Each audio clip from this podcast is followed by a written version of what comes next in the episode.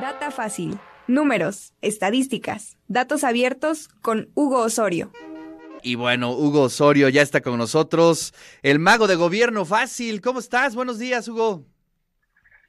¿Qué tal, Ricardo? Muy buenos días. Ya estamos por aquí con más datos.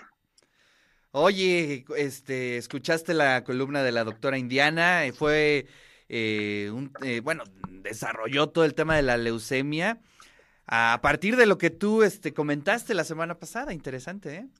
Sí, sí, sí, buenísimo. Qué, qué bueno que se dé esta, esta sinergia de temas. Y, bueno, hoy, hoy traemos más datos que, ojalá eh, se sigan contando en, esta, en esta columna. Ya haya sido una retroalimentación tan interesante, ¿no? Sí, oye, pero a ver, cuéntanos, ¿qué datos nos traes el día de hoy en torno a las mujeres en la ciencia?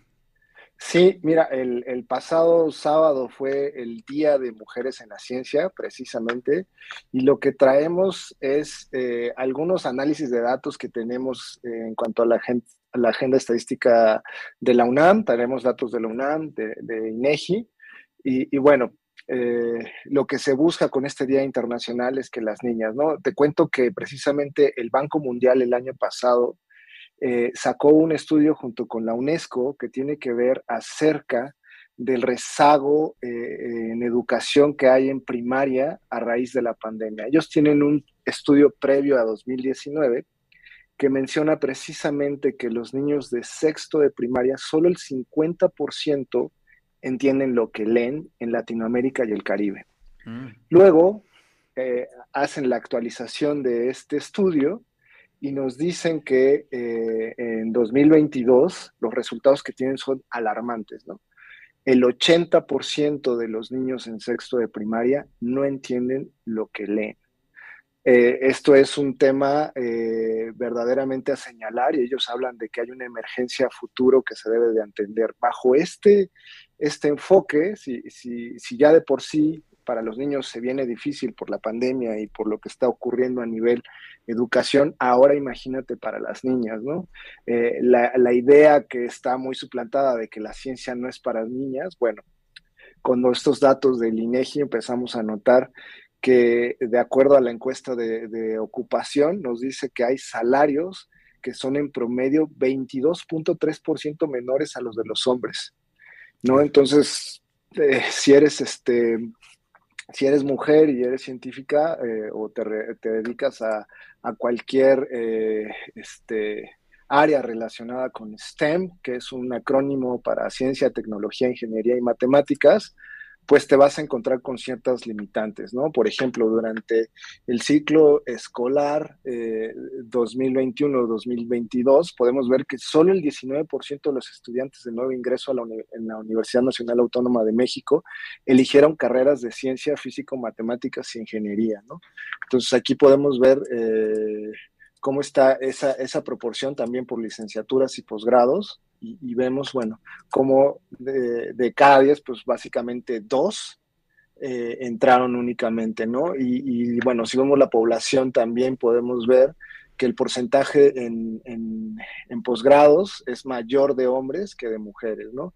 Eh, y, bueno, son, son datos que, que, vamos teniendo por acá y esto es lo que les mencionaba sobre los salarios promedios en áreas STEM por, por sexo, ¿no? Que es eh, hombre, mujer, desarrolladora y analista de software y multimedia. Esto es con encuesta este, nacional de ocupación y empleo del ENOE. Son 19 mil pesos los que gana un, un, hombre, mientras que una mujer gana 13 mil, ¿no? En ingenieros industriales, fíjate que aquí hay una, hay una diferencia.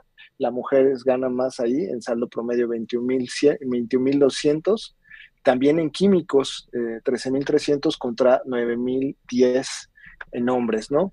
Eh, pero si nos vamos a las horas laborales o las que dedicaron a hacer estas tareas, nos vamos a encontrar eh, que la mayoría de los hombres gana más, ¿no? Entonces, eh, el desarrollador y analista de software y multimedia, esto es sobre un promedio de todo lo que se analiza y esto es ya viendo exactamente por horas cómo estaba distribuido el pago, ¿no? Entonces, vemos que un hombre que trabaja alrededor de 40 horas a la semana desarrollando y analizando software y multimedia, nos dice que tiene un salario hasta de 50 mil, mientras que eh, eh, lo que tenemos en, cuanto a una desarrolladora y analista de software y multimedia mujer en las mismas 40 horas gana 15 mil, ¿no? Entonces, hay una brecha salarial ahí.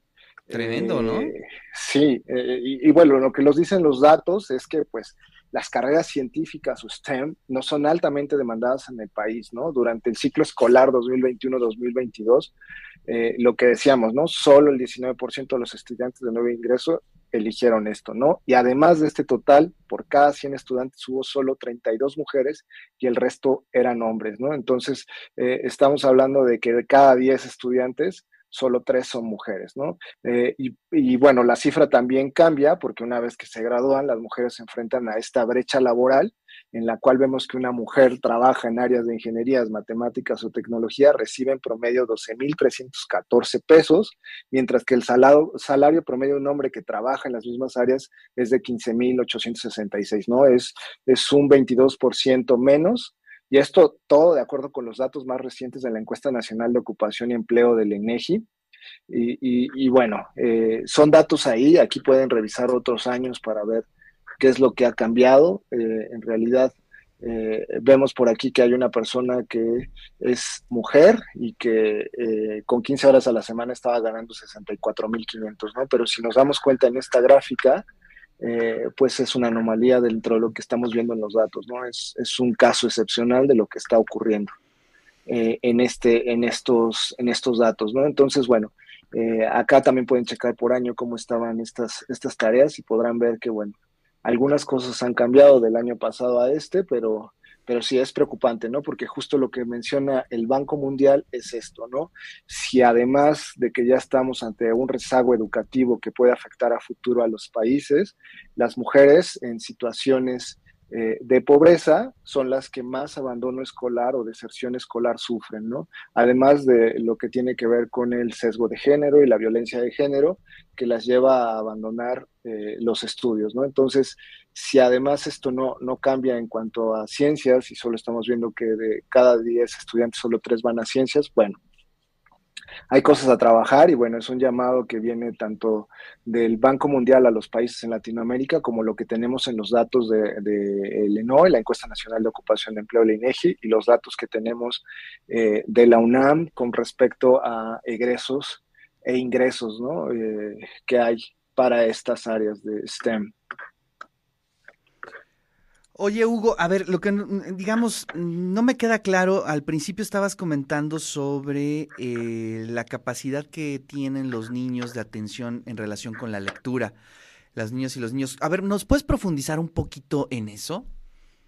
Claro, eh, el Banco Mundial eh, realizó un estudio junto con la UNESCO a finales del año pasado eh, para advertir a los gobiernos sobre la preocupación que existe en el rezago educativo en los estudiantes de sexto, de, sexto de primaria en Latinoamérica y Caribe. ¿no? Entonces, lo que ellos mencionan es que en este estudio ellos descubrieron que los alumnos, el 80%, eh, no entienden lo que leen en, cuanto a comprensión eh, lectora eh, hay, un, hay, una, hay una preocupación. Y esto ya era grave porque ellos ya habían señalado que había una crisis o un rezago educativo antes de la pandemia que afectaba al 50%, es decir, el 50% de los alumnos en, sexto grado no entendían lo que leían.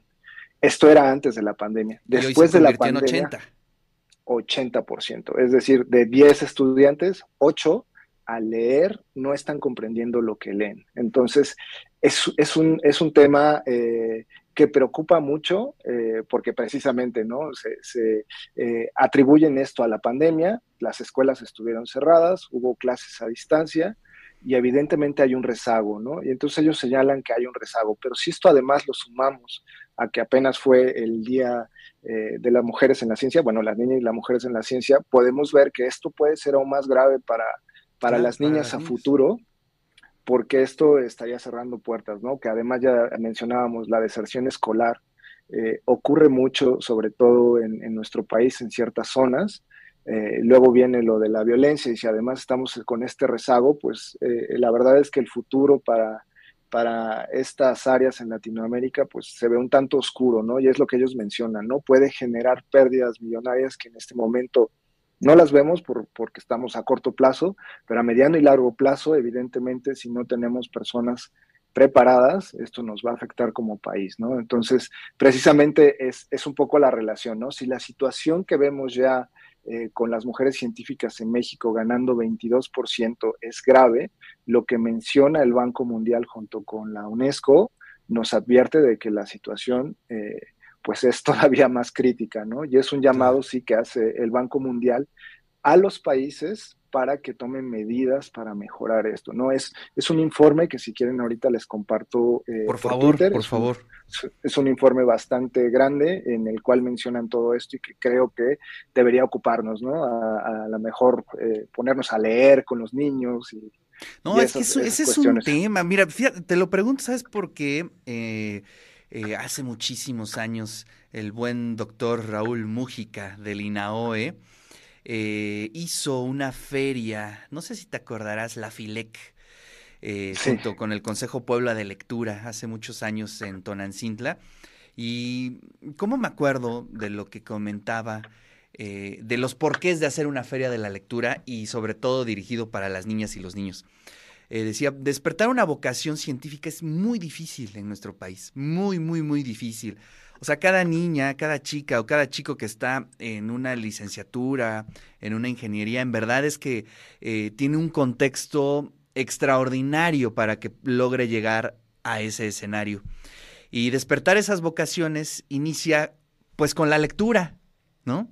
Y nos decía el buen eh, Raúl que pues si de todos esos cientos de niños que van o que iban a esa feria, eh, dos o tres logran pasar eh, todas las, las barreras, las condiciones adversas y logran ser científicos, esto era eh, maravilloso, ¿no? Imagínate lo que tiene que pasar, ¿no? En la vida de estas chicas, de estos chicos, y sobre todo lo que tiene que pasar en las instituciones para que se logre que una vocación científica eh, pues llegue a buen puerto. Y esto lo que estás comentando es, es una tragedia, ¿no? Es decir, que el 80% de las niñas, de los niños, no entiendan lo que están leyendo. Entonces, tenemos un vacío eh, considerable, este, muy fuerte. Y si eso le sumas, que bueno, pues eh, quizá los papás este, tengan la necesidad natural de trabajar todo el día, eh, pues este, ya después al llegar es complejísimo que te puedas sentar con tu niña, con tu niño a leer, ¿no? Cuando ni siquiera a lo mejor tú mismo tienes ese hábito. Es decir, no, no, no está fácil el escenario, ¿eh? Y creo que es muy atinada tu columna. Sí, sí, es, es, es, complicado el escenario, es muy difícil. Incluso el Instituto Mexicano para la Competitividad en 2018 eh, sacó un estudio en el que mencionaba precisamente que del Producto Interno Bruto en México, menos del 1% provenía de ciencia y tecnología, ¿no? Entonces, es, es, al final todo repercute, pero sí justo, ¿no? Creo que eh, estas ferias son necesarias precisamente por eso, ¿no? Y, justo eso, si son dos personas las que al final vencen todas esas barreras, porque sabemos que la movilidad es muy difícil en, este país y en cualquier otro, pero si solo dos logran vencer estas barreras y, logran tener el gusto por leer, creo que eh, esto, esto podría cambiar, ¿no? El, estudio de Banco Mundial precisamente se llama Dos años después, salvando a una generación, precisamente porque esa es la, la, preocupación de lo que pasó en la pandemia. Pásalo, pásalo, pásalo, querido Hugo, para que lo compartamos también con toda la audiencia y te agradecemos como siempre eh, tu columna, que es este todo... Todo, todo un gustazo poder escucharte y analizar los datos, entender nuestro mundo a partir de los datos. Gracias, Hugo. Gracias, un abrazo a todos. Nos vemos la siguiente semana.